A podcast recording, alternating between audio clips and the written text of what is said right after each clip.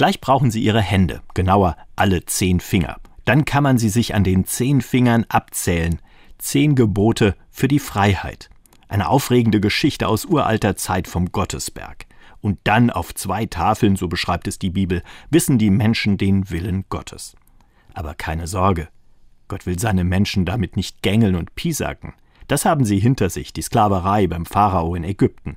Sie sind geflohen, irren in einer Mischung aus Ratlosigkeit und Hoffnung durch die Wüste. Am Ende soll alles gut werden. Glückliches Leben in einem neuen Land. Freiheit ist das Zauberwort. Nie wieder einen Menschen wie den ägyptischen König anbeten müssen und für ihn als Sklaven schuften. Freiheit, und dafür kriegen sie die Gebote. Freie Menschen in einem freien Land, ein Land, in dem Milch und Honig fließt. Zehn Gebote sozusagen die göttliche Gebrauchsanweisung dafür. Zehn Stück, keins soll fehlen. Sie können ja mal probieren, wie viele Sie davon vor dem inneren Auge zusammenbekommen. Aber Sie können sie auch gerne googeln. Viel wichtiger ist Ihr Sinn bis heute, dass Sie helfen, unsere Freiheit zu bewahren, für mich als Einzelnen, aber eben auch für die Gemeinschaft.